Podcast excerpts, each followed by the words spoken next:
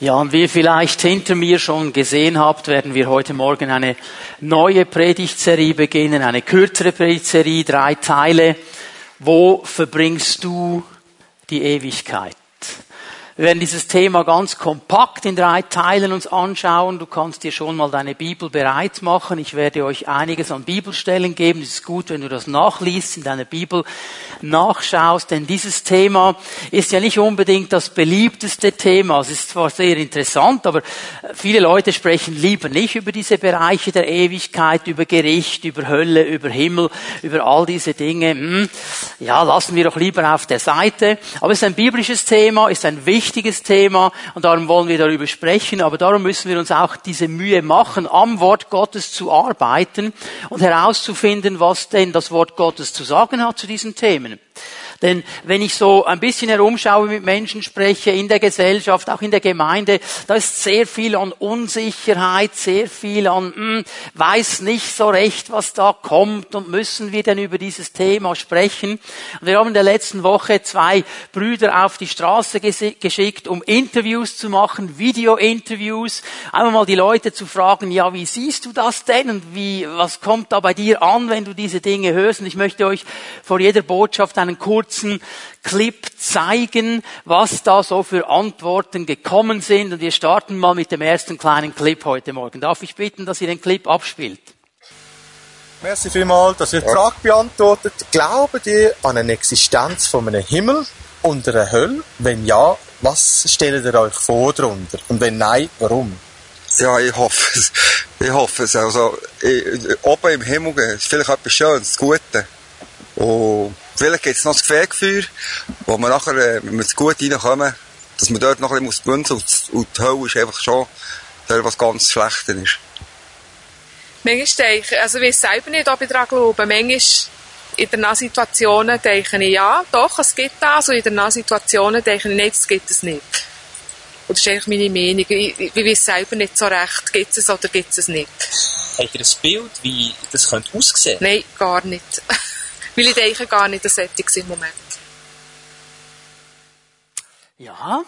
Hm über den Himmel, da spricht man doch schon lieber, das wäre dann schön und gut und da oben irgendwo möchte man schon mal irgendwann hinkommen, wenn es denn das wirklich gibt, aber ja, so sicher bin ich dann doch nicht und ja, ich weiß gar nicht, ich denke gar nicht darüber nach, gibt's das, gibt's das nicht und so.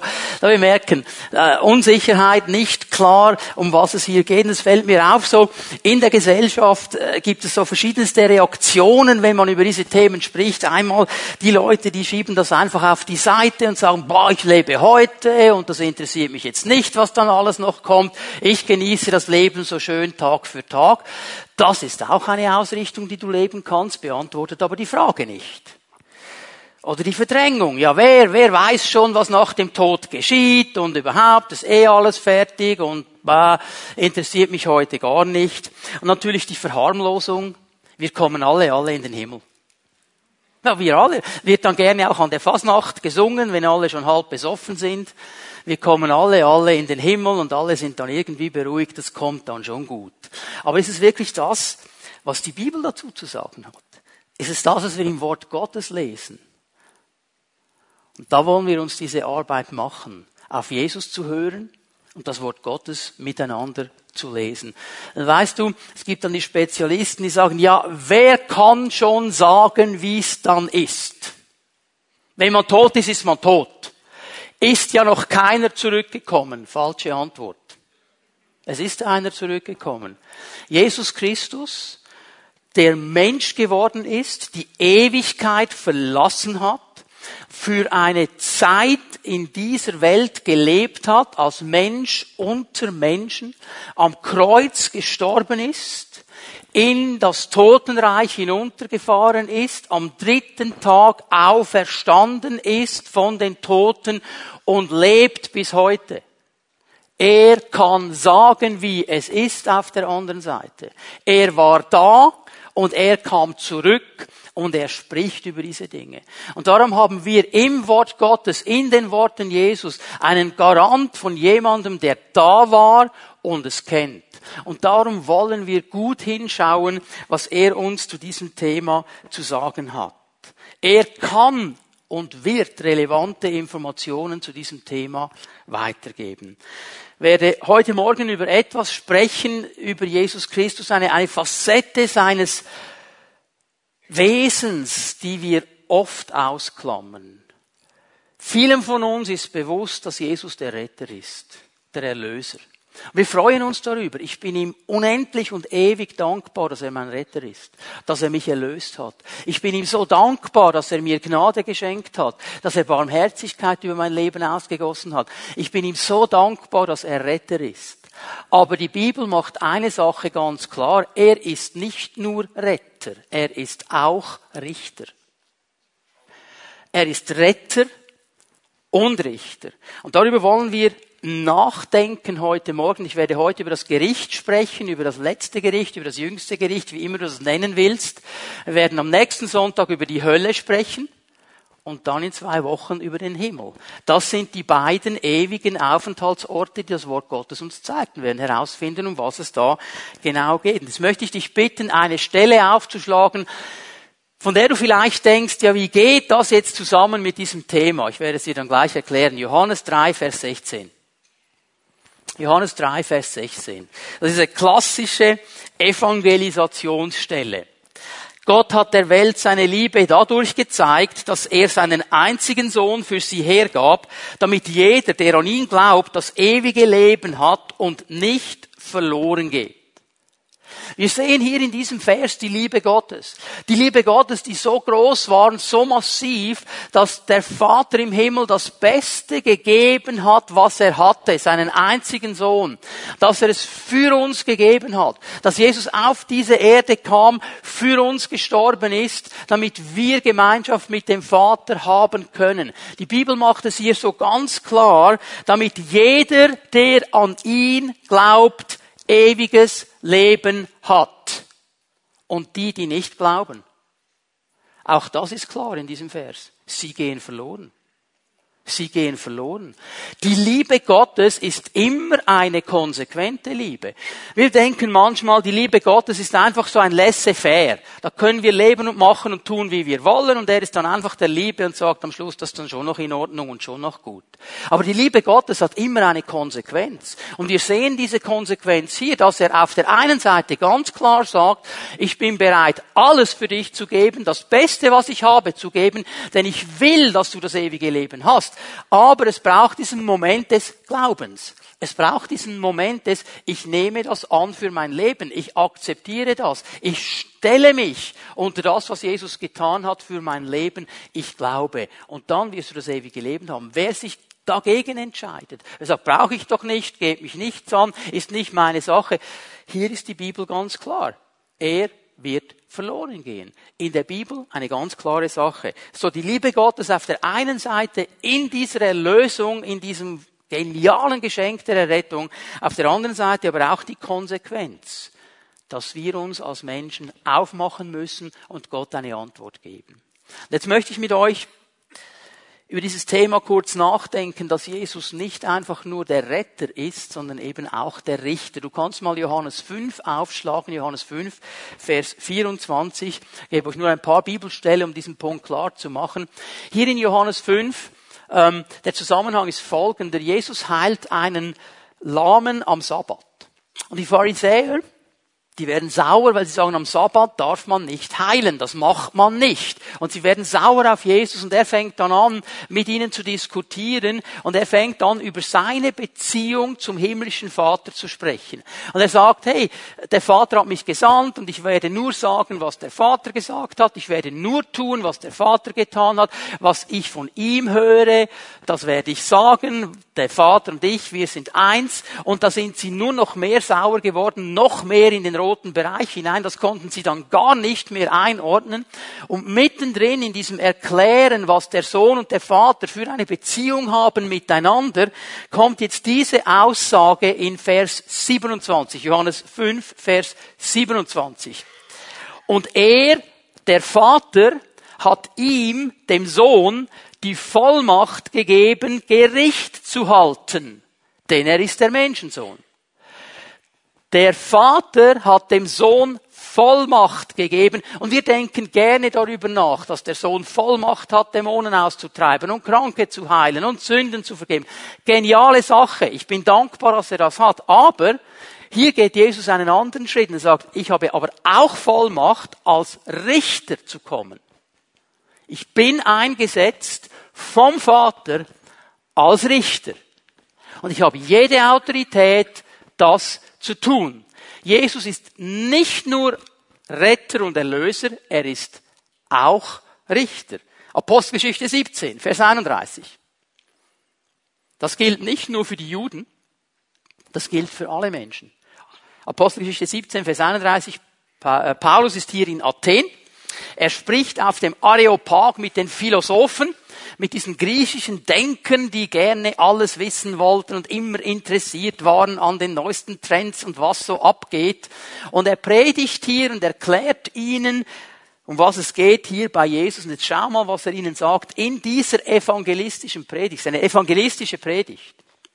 Er, der Vater, hat nämlich einen Tag festgesetzt. Es wird einen Tag geben, der ist festgesetzt vom Vater. Ich kenne ihn nicht, du kennst das Datum nicht, der Vater kennt das Datum. Es gibt irgendwann im Zeitverlauf einen ganz bestimmten festgesetzten Tag. Der ist vom Vater festgesetzt, an dem er, der Vater, durch einen von ihm bestimmten Mann über die ganze Menschheit Gericht halten wird. Kannst du es unterstreichen in deiner Bibel? Über die ganze Menschheit. Und dieses Gericht wird ein gerechtes Urteil sein. Dieser Richter wird gerecht sein. Das macht es schwierig für uns, denn wir sind uns nicht an gerechte Richter gewohnt. Darf ich es mal so sagen? Es gibt auf dieser Welt keine gerechte Richter, weil wir alles Menschen sind. Und keiner kann ein durch und durch gerechtes Urteil in jeder Situation fällen. Das kann nur Gott. Dieses Gericht, dieser Richter wird absolut gerecht sein. Das Urteil, das er ausspricht, wird in jedem Bereich, in jedes Detail, in jedes Komma, in jedem Moment absolut gerecht und richtig sein.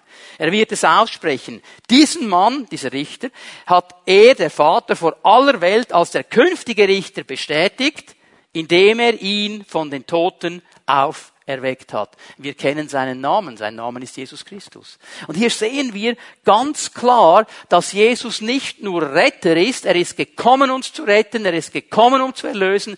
Er ist auch der Richter. Und es wird einen Tag geben im Zeitverlauf. Gott kennt diesen Tag. Er ist markiert in Gottes Agenda, wo Jesus als Richter kommen wird und die ganze Menschheit richten wird mit einem gerechten, absolut gerechten Urteil. Es ist interessant, dass das Glaubensbekenntnis, die kamen relativ früh in der Kirchengeschichte, wo man gemerkt hat, wir müssen die Inhalte unseres Glaubens in ein Bekenntnis fassen, damit die Leute wissen, an was sie glauben sollen. Relativ früh kam das erste Glaubensbekenntnis, das bis heute Gültigkeit hat. Und in diesem Glaubensbekenntnis sagen wir, er, Jesus, sitzt zur Rechten Gottes, des allmächtigen Vaters. Von dort wird er kommen, zu richten die Lebenden und die Toten. Glaubensbekenntnis. Er ist Erlöser, er ist auch Richter. Und es ist interessant, dass wenn wir heute über die Wiederkunft Christi nachdenken, dann denken wir vor allem so Entrückung, das wird cool sein. Also ganz ehrlich, habe dem Herrn auch schon gesagt, Herr, es wäre so cool, wenn ich dann noch am Leben wäre. Ich wäre so gern dabei. Man stell dir das mal vor, die Bibel sagt, in einem Augenblick bist du einfach weg. Zack, der Herr ruft, Posaune erschallt du und du bist einfach weg, hebst ab und bist mit ihm zusammen, Gemeinschaft mit ihm in alle Ewigkeit. Das muss absolut genial sein und dann kommt sein Friedensreich und dann wird er der Chef sein und alles wird genial und cool sein und dann freuen wir uns darüber. Wir haben alles Recht, uns darüber zu freuen. Aber wisst ihr was? Wir vergessen so oft, dass er auch kommen wird, um zu richten. Wir sehen nur diese Seite, dass er dann kommt und uns abholt und wir mit ihm zusammen. Er kommt aber auch als Richter. Ist uns das bewusst? Das Wort Gottes macht diese Sache ganz glasklar. Jeder Mensch, der jemals gelebt hat und jemals leben wird bis zu diesem festgesetzten Tag, wird gerichtet werden. Jesus kommt als Richter und jeder wird vor diesem Richter stehen. Kannst Römer 14 aufschlagen mit mir ganz schnell. Römer 14, die Verse 10 und 11 werden wir hier lesen. Paulus spricht hinein in die Gemeinde, spricht ein Spannungsfeld an, das man auch heute immer wieder noch hört. Er sagt hier zu diesen Christen in Rom, woher nimmst du dir da noch das Recht, deinen Bruder oder deine Schwester zu verurteilen? Lass mich kurz etwas dazu sagen. Das ist oft der Punkt, wo man sagt, ja, ich darf doch nicht ins Leben eines Christen, einer Bruder, einer Schwester hineinsprechen. Steht ja hier ganz klar, ich sage lieber gar nichts und so. Das ist nicht, was Paulus hier meint. Das Wort verurteilen im Griechischen bedeutet ein Verdammungsurteil aussprechen. Ein Verdammungsurteil. Also ihm zu sagen, du bist verdammt. Um das geht es aber nicht, wenn ich in das Leben eines Bruders, einer Schwester hineinspreche, um ihn zu überführen. Weil ich sehe in seinem Leben oder in ihrem Leben einen Punkt, der nicht gut ist. Und ich will helfen, ich will überführen, ich will freisetzen. Das geht nicht um eine Verdammung, es geht um eine Überführung. Das ist ein großer Unterschied. Also wir haben eine Verantwortung füreinander, Geschwister, wir haben sie. Wenn ich etwas sehe im Leben eines Bruders, einer Schwester, dann habe ich alles biblische Recht, ihm zu sagen, hey komm, das ist nicht in Ordnung, lasst uns das in Ordnung bringen miteinander. Ich helfe dir dabei. Das ist Überführen. Hier geht es um Verurteilung, Verdammung. Er sagt, du hast kein Recht zu verdammen. Und du, woher nimmst du dir das Recht, deinen Bruder oder deine Schwester zu verachten? Jetzt schau, was er sagt. Wir alle, wir unterstreiche alle, wir alle werden einmal vor dem Richterstuhl Gottes stehen. Offensichtlich alle Leute da in der Gemeinde. Nicht nur in Rom, auch in der Pfimi Bern. Wir werden alle vor dem Richterstuhl Gottes stehen. Denn es heißt in der Schrift, so wahr ich lebe, sagt der Herr, vor mir wird jedes Knie sich beugen und jeder Mund wird Gott die Ehre geben. Hier erweitert er das auf alle Menschen. An diesem Tag, an diesem festgesetzten Tag, werden alle ihre Knie beugen vor dem ewigen Richter Jesus Christus, werden vor ihm stehen. Die Erlösung, die Jesus am Kreuz vollbracht hat, und wir müssen das verstehen, ist letztlich eine Errettung vor dem Gericht. Was Jesus am Kreuz getan hat, ist Errettung vor dem Gericht. Und das möchte ich euch in einem zweiten Punkt aufzeigen. Was bedeutet denn Gericht, wenn wir hier von Gericht sprechen? Wenn die Bibel von Gericht spricht, was meint sie denn damit? Um was geht es? Und ich möchte dir mal folgende Definition geben. Und vielleicht wird es dann am Ende des Punktes klarer werden, um was es mir hier geht. Aber Gericht oder ins Gericht zu kommen bedeutet, dass ich ohne das Kreuz vor das Angesicht Gottes treten muss. Dass ich ohne das Kreuz vor das Angesicht Gottes treten muss. Und in diesem Moment habe ich verloren und werde immer verlieren. Denn vor dem Gericht Gottes kann kein Mensch bestehen. Niemand. Weil wir haben hier diesen absolut heiligen Gott der nichts zu tun hat mit Sünde, der nichts zu tun hat mit Übertretung, der nichts zu tun hat mit all diesen Dingen. Und es ist ihm nicht möglich, Gemeinschaft zu haben mit diesen Dingen. Wenn ich vor ihn trete, ohne dieses Kreuz, kann ich nur verlieren. Aber am Kreuz, am Kreuz hat Gott bereits Gericht gehalten. Er hat am Kreuz sein Zorngericht gehalten.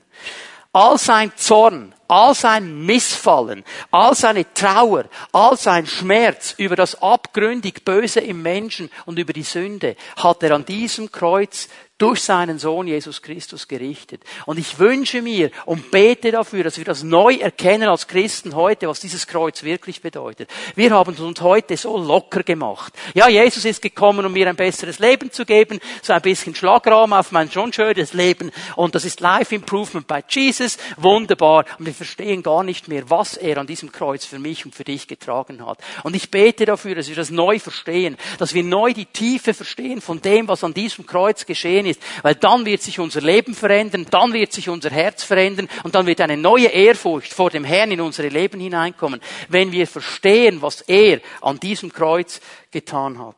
Er hat an diesem Kreuz das Gericht Gottes im absolut vollem Umfang getragen.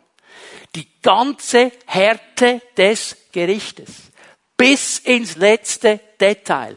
Jesus hat das alles für dich und für mich getragen. Jesus hat die Sünde, die vergangene Sünde und alle zukünftige und alle gegenwärtige Sünde, alle Sünde, die es in diesem ganzen Universum gibt, er hat sie alle auf sich genommen. Er hat sie alle getragen. Er hat für dich und mich das Zorngericht erduldet. Und er erlebte die ultimative Strafe, die es überhaupt gibt. Und was ich dir jetzt sage, ist die Zusammenfassung der Essenz der Hölle. Weißt du, was die Essenz der Hölle ist? Eine ewige Trennung von Gott. Ewig getrennt zu sein vom Schöpfer des Universums. Ewige Trennung, ohne die geringste Chance, deinen Zustand zu verändern ohne die geringste Möglichkeit, das irgendwo in Ewigkeit zu verändern. Jesus hat diese Trennung auch von seinem Vater erlebt. Er hat das ganze Gericht bis ins Letzte getragen. Ich gebe euch ein paar Bibelstellen. Matthäus 27, Vers 46. Gegen drei Uhr schrie Jesus laut, Eli, Eli, lema sabachthani. Das heißt übersetzt, mein Gott, mein Gott, warum hast du mich verlassen. Und jetzt müssen wir eines verstehen. Jesus hat, wenn er mit seinem Gott gesprochen hat, ihn immer Vater genannt. Er hat immer vom Vater gesprochen. Er hat immer vom Vater gesprochen. Ich bin der Sohn, er ist der Vater. Er hat gesagt, Vater, erhöre mich. Vater, ich rede mit dir. Vater, Vater, Vater. Sogar im Garten Gethsemane, Gethsemane als er gekämpft hat im Gebet, Vater, du kannst diesen Kelch an mir vorbeigehen lassen. Da ist immer diese innige, absolut neue Beziehung, die in, in der Ewigkeit nie getrennt worden ist. Und jetzt ist dieser Sohn Gottes an diesem Kreuz genagelt, vor den Toren Jerusalems. Und die Sünde des ganzen Universums, in der Vergangenheit, in der Gegenwart, in der Zukunft, jede Sünde, die du dir nur vorstellen kannst, ist auf diesem Jesus. Und der Vater, der in Ewigkeit mit seinem Sohn eine enge Gemeinschaft hatte, konnte seinen Sohn nicht mehr anschauen. Er konnte keine Gemeinschaft mehr mit ihm haben. Er musste sich wegdrehen von seinem Sohn. Und in diesem Moment schreit Jesus, mein Gott, mein Gott, warum hast du mich verlassen? Jetzt ist nicht mehr der Vater da.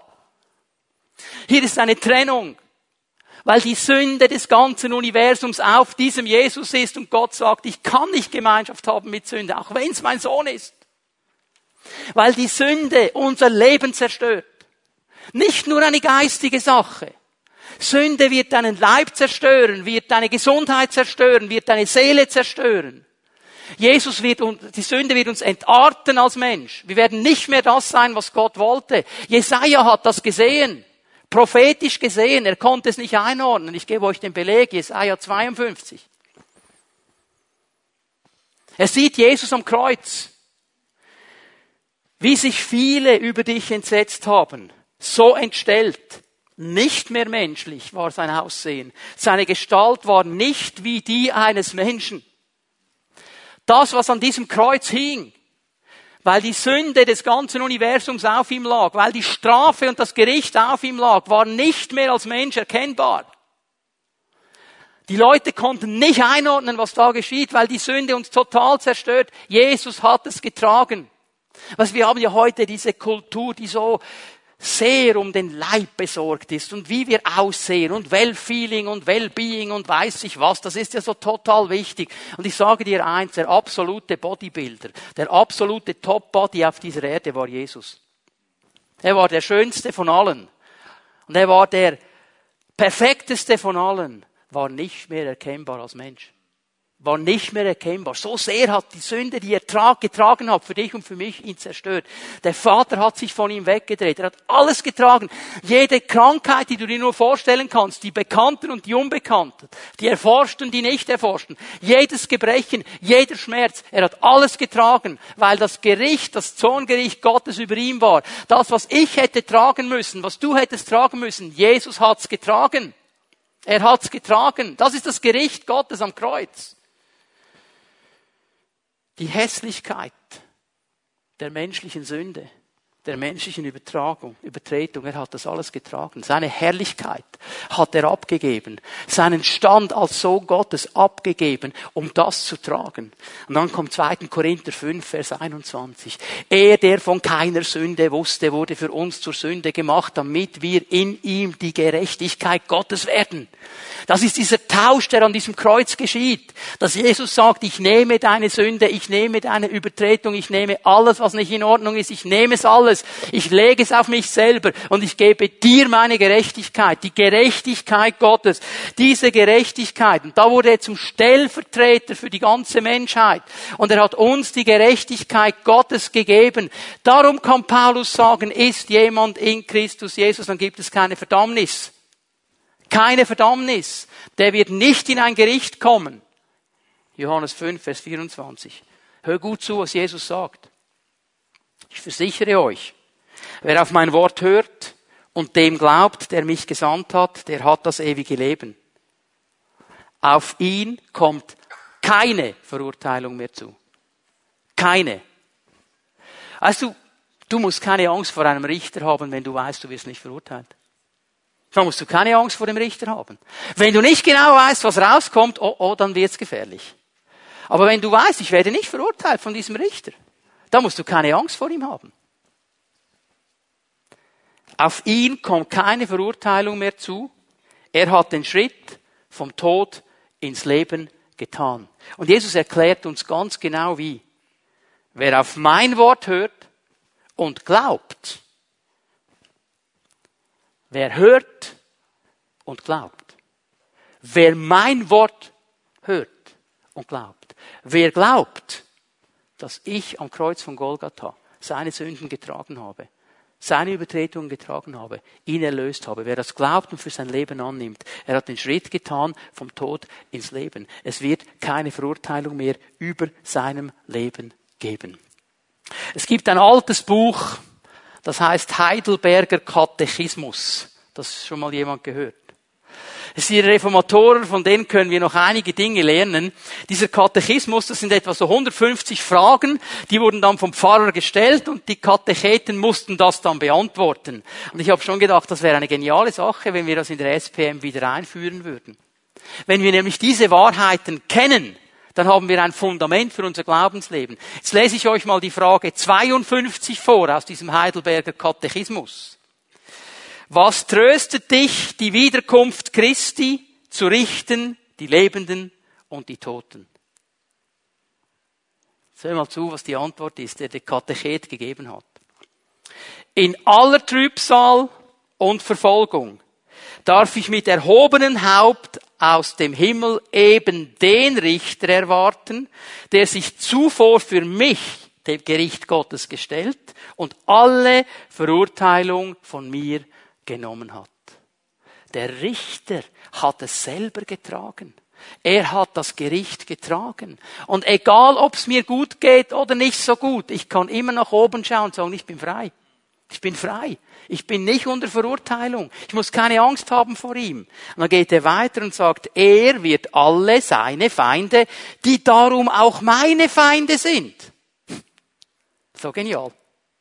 Das ist klar. Was Gottes Feind ist, ist auch mein Feind, weil ich bin Gottes Freund. Er wird alle seine Feinde, die darum auch meine Feinde sind, in die ewige Verdammnis werfen, mich aber mit allen Auserwählten zu sich in die himmlische Freude und Herrlichkeit nehmen. Wenn wir dieses Fundament haben, dann können wir ruhig leben in der heutigen Zeit und wissen, meine Hand steht, und mein Leben steht in Gottes Hand. Ich bin von ihm getragen. Weißt du, was die Tragik des Gerichts ist? Dass Menschen vor Gott treten ohne das Kreuz. Ohne den Schutz des Kreuzes. Und ich sage es noch einmal, du hast keine Chance. Egal wie perfekt du meinst zu leben, egal wie viele Dinge du in die Waagschale werfen wirst, ohne das Kreuz können wir vor diesem Gericht nicht bestehen. Das ist die Tragik.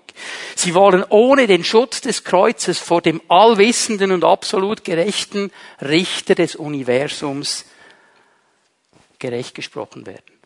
Das wird nicht funktionieren. Es wird nicht gehen. Das Kreuz ist der Schutz vor dem Gericht. An diesem Kreuz hat Jesus für dich und für mich das ganze Gericht schon getragen und uns die Gerechtigkeit Gottes geschenkt. Ich musste an dieses Bild denken, das Jesus über Jerusalem macht, als er Jerusalem sieht und weint und, und sagt, Jerusalem, Jerusalem, wie oft habe ich versucht, dich wie so eine Henne, die Küken unter die Flügel nimmt, zu schützen. Wie oft habe ich versucht. Weißt du, genau das geschieht in diesem Kreuz. Dass wir geschützt sind vor dem Gericht, weil Jesus es getragen hat. Das ist wie diese, dieser, diese Flügel des Kreuzes, die über dich und über mich kommen, wenn wir hören und glauben und das für unsere Leben annehmen. Und der Vater im Himmel sagt, gerecht, gerecht, keine Verdammnis, keine Verurteilung, vom Leben oder vom Tod ins Leben hindurchgegangen, wird ewig leben, ist sein Urteil über dir und über mir, wenn du dieses Kreuz angenommen hast. Die Frage, die du dir stellen musst heute Morgen, wie reagierst du jetzt auf dieses Kreuz? Meine, wenn das Gericht an diesem Kreuz bereits vollzogen worden ist, wie reagierst du darauf? Hast du das, was am Kreuz geschehen ist, für dein persönliches Leben angenommen. Wenn du es nicht getan hast, tu es heute Morgen. Und es wird genau das geschehen, was Jesus hier sagt. Du wirst keine Verurteilung mehr bekommen. Du gehst hindurch vom Tod ins Leben. Nun kommt die große Frage, ich habe das schon angetönt, ja, wie wird das genau sein mit diesen Gerichten? Dass alle vor Gericht stehen, habe ich euch schon gesagt. Ich möchte nur ganz kurz drei Gerichte aufzeigen. Es gäbe noch mehr, die man betonen könnte, aber diese drei sind die wichtigsten, die möchte ich euch zeigen heute Morgen. Was wird denn da vor diesen Gerichten auch genau geschehen? Du kannst mal die Offenbarung 20 aufschlagen, Offenbarung 20. Ähm, dieses große weiße Throngericht. Hier werden all die Menschen vor Gott stehen, die sich nicht für Jesus entschieden haben. Die nicht ihr Herz geöffnet haben und den Segen des Kreuzes angenommen haben. Die werden da vor ihm stehen. Und ich lese mal ein bisschen an, was da geschieht. Offenbarung 20. Vers 11. Nun sah ich einen großen weißen Thron und ich sah den, der auf dem Thron saß. Himmel und Erde flohen vor ihm, weil sie seine Gegenwart nicht ertragen konnten. Sie verschwanden, ohne eine Spur zu hinterlassen. Wir haben hier einen großen weißen Thron. Weißt du, manchmal denke ich schon, dann spricht man mit Menschen und die sagen, ja, wart nur, wenn ich mal vor Gott stehe. Dem sage ich dann schon, wie die Sache läuft. Also dem sage ich dann schon, was alles ungerecht war. Und dem werde ich dann schon erklären, wie die Sache läuft. Ich sage dir eines, du wirst gar nichts sagen. Gar nichts, keinen Pieps. Gar nichts. Da wird niemand, niemand einen Mund öffnen können. Da wird niemand einen Mucks herausbekommen. Wenn dieses weiße Throngericht kommt, hast du gesehen, was hier steht? Himmel und Erde flohen vor ihm weil sie seine Gegenwart nicht ertragen konnten. Da ist der Richter des ganzen Universums. Du wirst gar nicht sagen, wir sind so eine stolze Brut. Dass wir das Gefühl noch haben, Gott zu sagen, wie die Sache läuft. Auch manchmal wir als Christen. Hier wird niemand sprechen, nur er. Nur er. Dieser große weiße Thron. Und ich sah die Toten vor dem Thron stehen, Vers 12, vom kleinsten bis zum größten. Alle. Alle. Keine Ausnahme. Alle. Es wurden Bücher aufgeschlagen, in denen stand, was jeder getan hatte. Und aufgrund dieser Eintragung wurden die Toten gerichtet. Jeder empfing das Urteil, das seinen Taten entsprach. Und noch ein anderes Buch wurde geöffnet, das Buch des Lebens. Unterstreich das in deiner Bibel, das Buch des Lebens. Das ist das Wichtige hier. Ich werde gleich erklären, um was es genau geht. Das Meer gab seine Toten heraus und auch der Tod und das Totenreich gaben ihre Toten heraus. Bei jedem Einzelnen entsprach das Urteil dem, was er getan hatte. So stell dir das vor, ist das große weiße Throngericht. Jesus sitzt auf diesem großen weißen Thron. Alle Menschen, die jemals gelebt haben, alle stehen vor ihm, sind alle vor ihm. Und jetzt werden diese Bücher aufgeschlagen. Und Jesus wird anfangen, Gericht zu sprechen. Aus diesen Büchern, wo genau aufgeschrieben ist, was jeder getan hat. Und Gott ist ganz genau in seiner Buchführung. Ganz genau. Und weißt du, was interessant hier? Bei jedem Einzelnen entsprach das Urteil dem, was er getan hatte. Mit anderen Worten, es ist absolut gerecht. Keiner kann sagen, jetzt werde ich ungerecht behandelt hier. Das ist nicht richtig. Hier stimmt alles absolut perfekt. Es gibt keine Verteidigung. Es ist alles richtig. Und jetzt schauen wir mal Vers 14 und 15. Der Tod und das Totenreich wurden in den Feuersee geworfen. Der Feuersee ist der zweite Tod, werden wir am nächsten Sonntag sehen, um was es hier genau geht. Und wenn jemand nicht im Buch des Lebens eingetragen war, wurde er ebenfalls in den Feuersee geworfen. Zwei Bücher. Auf der einen Seite diese Bücher, wo alles drin steht. Über das ganze Leben. Auf der anderen Seite das Buch des Lebens. Das Buch des Lebens hat mehr Autorität als alles, was in den anderen Büchern steht. Auch wenn über ein Leben 150 Seiten in den anderen Büchern steht, im Buch des Lebens muss nur etwas stehen. Fritzli Meier oder wie immer du heißt. Dein Name. Gott wird richten, Jesus wird richten. Und dann wird er sagen, Buch des Lebens steht er drin. Wenn er drin steht, ist er durch. Verstehen wir, was hier geschieht? Darum hat Jesus seinen Jüngern gesagt, als die zurückkamen, sagen, ah, oh, Jesus, in deinem Namen sind die Dämonen uns untertan, wir haben die Kranken geheilt und Halleluja, wir haben eine charismatische Party gefeiert, war alles cool. Und Jesus sagt, ja, ja, schon gut, schon gut, ist alles gut, aber wisst ihr, was wirklich wichtig ist? Freut euch darüber, dass eure Namen angeschrieben sind im Himmel. Weil wenn du vor diesem Gericht stehst, wird es dir nichts nützen, wenn du eine Million Dämonen ausgetrieben hast und eine Million Menschen geheilt. Das wird dir nichts nützen, wenn dein Name nicht drin steht. Forget it. Tönt brutal, ich weiß. Aber weißt du, warum Gott uns das sagt? Damit wir nicht da landen. Damit wir jetzt dafür sorgen, dass unsere Namen angeschrieben sind im Himmel. Bei diesem Gericht geht es um Verdammnis. Und das Urteil, das hier gesprochen wird, ist ein ewiges. Unauflösbar. Ist das letzte Wort, das geschrieben ist. Und wir sollten da nicht drin sein, wenn du mit Jesus lebst. Weil dann sind unsere Namen im Buch des Lebens. Aber keine Angst, wir werden nicht vergessen, es gibt für uns auch ein Gericht. Wir werden über das Preisgericht sprechen. 1. Korinther 3 kannst du mal aufschlagen. Auch wir kommen unter ein Gericht wenn wir an Jesus glauben. 1. Korinther 3, ich lese ab Vers 11. Das Fundament ist bereits gelegt, niemand kann je ein anderes legen, dieses Fundament ist Jesus Christus. Das Fundament unseres Lebens ist Jesus, auf ihm stehen wir, auf dem Kreuz stehen wir, auf dem, was Jesus getan hat, dass er das Gericht getragen hat, da stehen wir, das ist die Unterlage unseres Lebens. Und jetzt geht Paulus weiter. Wie nun aber jemand darauf weiterbaut, ob mit Gold, mit Silber, mit Edelsteinen, mit Holz, mit Schilfrohr oder Stroh. Das wird nicht verborgen bleiben. Der Tag des Gerichts wird bei jedem ans Licht bringen, welches Material er verwendet hat. Denn im Feuer des Gerichts wird das Werk jedes Einzelnen auf seine Qualität geprüft werden.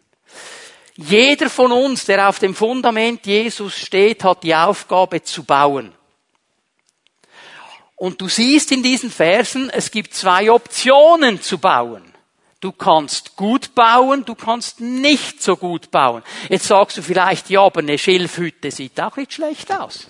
Mit einem schönen Strohdach. Ja, wenn das Feuer kommt, haben wir aber ein Problem. Das ist nicht beständig. Und hier, die neue Genfer geht hier einen guten Weg. Sie sagt, es wird das Werk jedes Einzelnen auf seine Qualität geprüft. Also nicht auf das, was es äußerlich hermacht, nicht auf das, wie es aussieht von außen, wie andere Menschen das vielleicht beurteilen, sondern auf die Qualität. Was ist da wirklich an Qualität drin? Sieht vielleicht toll aus, ist aber keine Qualität drin. Es wird die Qualität geprüft. Und jetzt schau mal Vers 14, wenn das, was jemand auf dem Fundament aufgebaut hat, die Feuerprobe besteht, wird Gott ihn belohnen. Also bei diesem Gericht hier geht es nicht um Verdammung, es geht um Belohnung.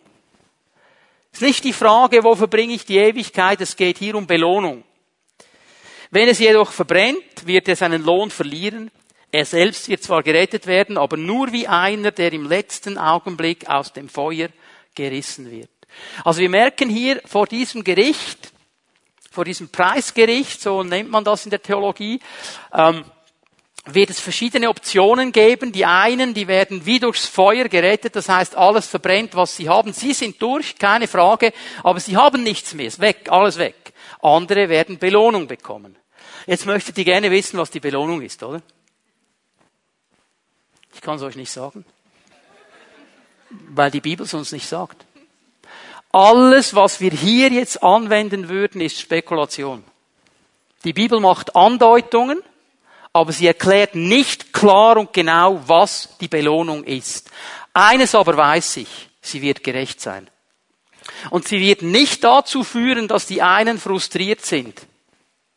Wisst ihr, warum ich das weiß? Im Himmel gibt es keine Tränen und keine Frust.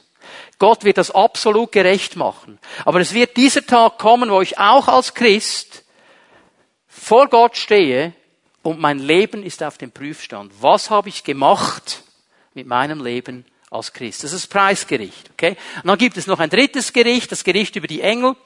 1. Korinther, kannst du aufschlagen, Kapitel 6, Vers 3. Er musste hier mit den Korinthern äh, wieder einmal Klartext reden. Die haben da Streitfälle in der Gemeinde und haben einander vor die Richter gezogen und einander verklagt und so. Und er sagt hier eine interessante Sache. Wisst ihr nicht, dass wir sogar Engel richten werden? Da müssten wir doch auch in der Lage sein, Streitfälle des täglichen Lebens zu entscheiden. Also mit anderen Worten, liebe Christen, ihr werdet einmal Engel richten. Aber ich weiß, jetzt wird's interessant, oder? Das würden wir jetzt gerne wissen. Ja, was und wie genau? Hör mal, auch hier muss ich dir leider sagen, es wäre alles Spekulation, weil mehr sagt die Bibel nicht. Hier zu sagen, es ist so oder so oder so, ist Spekulation. Die Bibel sagt, es wird ein Gericht über die Engel geben und wir werden teilnehmen. Und das Einzige, was ich dir sagen kann, das wird kommen. Wie es genau sein wird, werden wir sehen, wenn wir da sind. Okay? Großes weißes Throngericht, da geht es um Verdammnis. Preisgericht, da geht es um Belohnung. Und hier dieses Gericht über die Engel. All diese Gerichte. Was ist jetzt die Konsequenz dieser Gerichte für mein Leben heute? Man kann sagen, ja, irgendwann kommt das, festgesetzte Zeit. Der Herr weiß wann.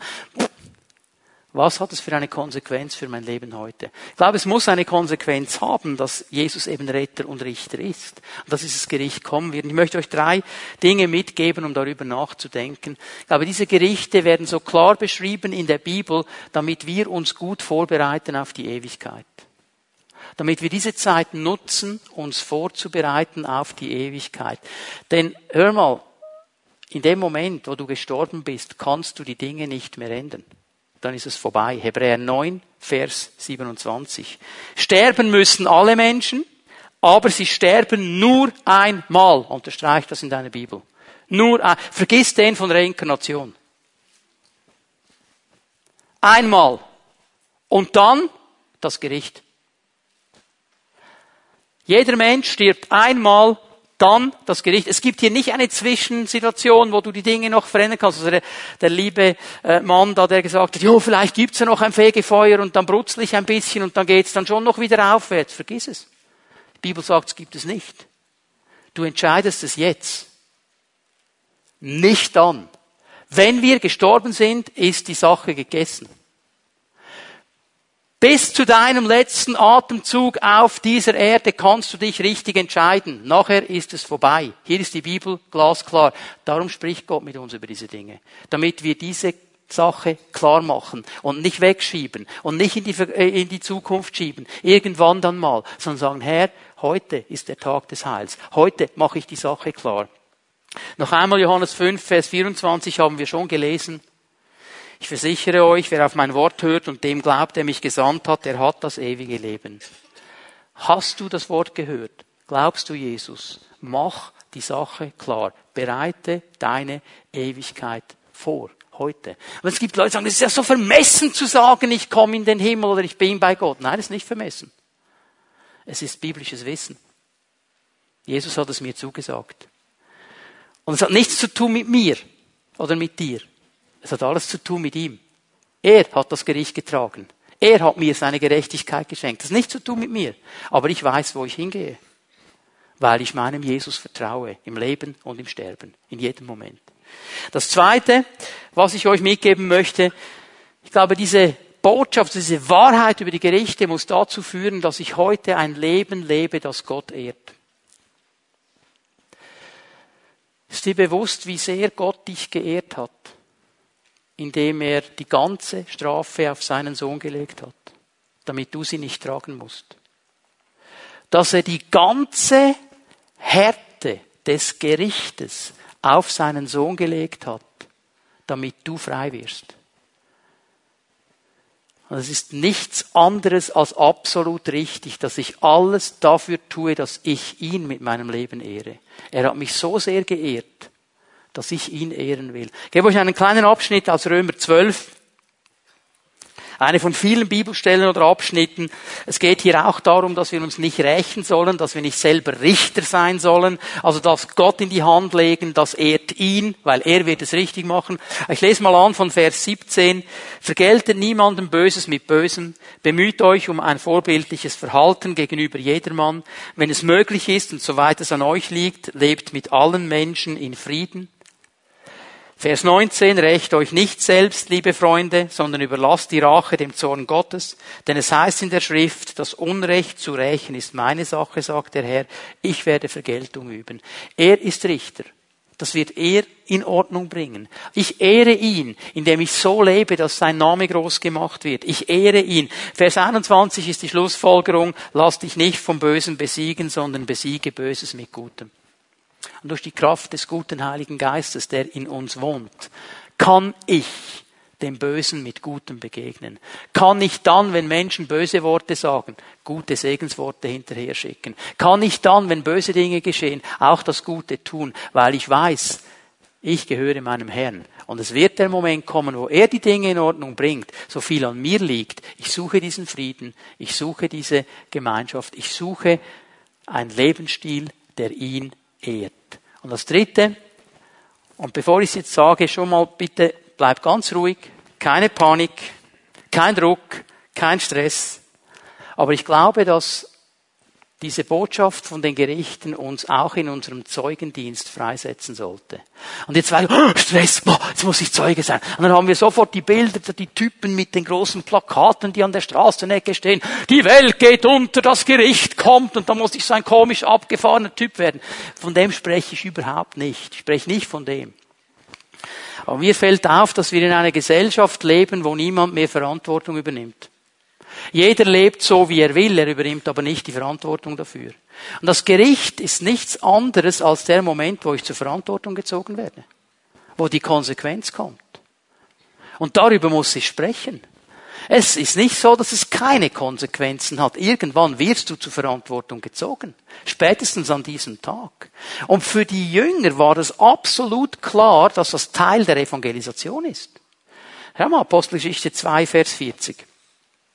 Mit diesen und noch vielen anderen Worten bezeugte Petrus ihnen das Evangelium. Eindringlich ermahnte er sie, diese Generation ist auf dem Weg ins Verderben. Lasst euch retten vor dem Gericht, das über sie hereinbrechen wird. In der Evangelisation spricht er von Gericht. Ich meine, bei uns heute ist einfach, ja, komm zu Jesus und dein Leben wird schöner. Komm zum lieben Jesus und er macht alles perfekt. Kommt zum lieben Jesus und es ist alles gut. Natürlich verändert Jesus unser Leben. Aber für Petrus war die Sache glasklar. Hallo Leute, wenn ihr nicht zu Jesus kommt, kommt das Gericht und das kommt. Lasst euch erretten. Und ich muss dahin kommen, dass ich über diese Dinge als Zeuge auch berichte. Und den Leuten sage, hey, es wird ein Moment kommen, wo wir alle zur Verantwortung gezogen werden. Das wird kommen. Und ich sage dir einen guten Weg, wie du damit umgehen kannst, indem du Jesus Christus als deinen Herrn annimmst. 2. Petrus 3, Vers 9. Ich liebe diese Aussage, weil ähm, das ist einer der späten Briefe des Neuen Testamentes. Und die Leute haben schon angefangen, die Christen auszulachen, weil die haben ja immer wieder gepredigt, Jesus kommt zurück und es wird Gericht geben. Er kommt zurück und es wird Gericht geben. Und jetzt sind ein paar Jahrzehnte schon vergangen. Petrus ist schon ein alter Mann, hat das immer wieder gepredigt über Jahrzehnte. Und jetzt kommen sie und lachen ihn aus. Ja, wo ist er denn jetzt? Wo hat er sich versteckt? Wieso kommt er nicht? Vergesst es doch, sind doch alles Fabeln, sind doch alles Märchen. Und jetzt kommt die Erklärung dieses Apostels. Es ist also keineswegs so, dass der Herr die Erfüllung seiner Zusage hinauszögert, wie einige denken. Was sie für ein Hinauszögern halten, ist in Wirklichkeit ein Ausdruck seiner Geduld mit euch. Denn er möchte nicht, dass irgendjemand verloren geht. Er möchte vielmehr, dass alle zu ihm umkehren. Gott möchte nicht, dass jemand verloren geht. Gott möchte alle bei sich haben. Und er gibt so viel Möglichkeit und so viel Geduld hat er, damit der Mensch umkehren kann. Das ist sein Herz. Das ist sein Gedanke. Aber hör mal, wir, die mit ihm leben, wir sind die, die die anderen darauf hinweisen können. Wir sind die, die zeugen können von diesem guten Herrn, weil wir erlebt haben. Das hat nichts zu tun mit Druck, es hat zu tun mit meinem Leben, wie ich es lebe und wie ich ganz natürlich über die Dinge spreche, die mein Leben beschäftigen. Jesus hat am Kreuz von Golgatha das ganze Gericht getragen. Und heute Morgen ist ein Tag der Entscheidung. Du kannst dich heute Morgen entscheiden, dein Leben ganz bewusst in die Hand des Retters und des Richters zu legen. Vielleicht zum ersten Mal, vielleicht wieder ganz neu am heutigen Tag, weil du anfängst zu verstehen, um was es hier wirklich geht. Wo verbringst du die Ewigkeit? Wie gehst du um mit diesem Kreuz? Wie gehst du um mit dieser Wahrheit, dass er Retter und Richter ist? Das ist die große Frage, die Gott uns heute Morgen stellt. Ich lade euch ein, aufzustehen. Bitte die Lobpreise, dass sie sich bereit machen. Darf ich euch bitten, dass wir uns für einen Moment ausrichten auf unseren Herrn, uns konzentrieren auf ihn. Ich möchte euch bitten, dass wir jetzt nicht miteinander anfangen zu reden und auszutauschen. Du kannst nachher lange noch reden mit deinen Nachbarn. Aber jetzt in diesem Moment, lasst uns einfach vor Gott stehen. Ich möchte dich einladen, in dein Herz hineinzuhorchen, in deinen Geist hineinzuhören und dir die Frage zu stellen, Geist Gottes, was hast du mir gesagt? Was ist der Punkt, den du klar machen möchtest in meinem Leben? Wo möchtest du mir heute Morgen begegnen? Wo forderst du mich heraus? Lass uns einen Moment einfach vor dem Herrn stehen, ausgerichtet auf ihn.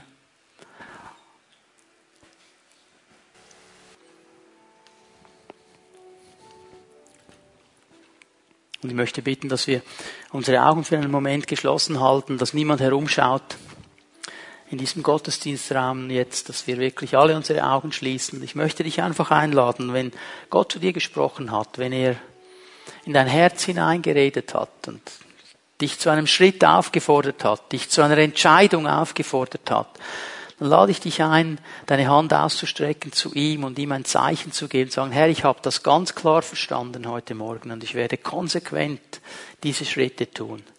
Lass uns einfach unsere Hände zu ihm ausstrecken. Wenn das dein Anliegen ist heute Morgen, was immer der Herr zu dir gesagt hat, strecke einfach ihm deine Hand entgegen. Danke, Jesus. Jesus möchte segnen, begegnen. Er möchte berühren heute Morgen. Er möchte dir helfen, diese Schritte, die er dir gezeigt hat, auch zu tun in der Kraft seines Heiligen Geistes. wir wollen das so machen heute Morgen, dass wir jetzt miteinander noch einmal in den Lobpreis, in die Anbetung gehen. Ich möchte bitten, dass Zellenleiter, die hier sind, bereit sind, mit Menschen zu beten, dass ihr euch gleich jetzt hier aufmacht, nach vorne zu kommen euch aufstellt. Wir wollen das so machen. Ich möchte dich einladen, wenn du dir deine Hand ausgestreckt hast, dass du den Mut hast, wenn wir Jesus jetzt anbeten, hier nach vorne zu kommen, mit einem dieser Menschen, die für den Dienst freigestellt sind, heute Morgen zu beten und den Segen Gottes abzuholen festzumachen, was Jesus dir gezeigt hat. Ich weiß, es sind auch Menschen hier. Gott hat zu dir gesprochen. Du hast deine Hand nicht erhoben. Du darfst trotzdem noch kommen. Gott ist hier. Und er hat eine große Liebe für dich. Und er möchte dir begegnen. Bitte, Matthias, leite uns in die Anbetung, in den Lobpreisen. Ich möchte dich einladen, wenn du deine Hand ausgestreckt hattest zum Herrn, komm bitte jetzt nach vorne, damit wir mit dir beten können und dich segnen dürfen.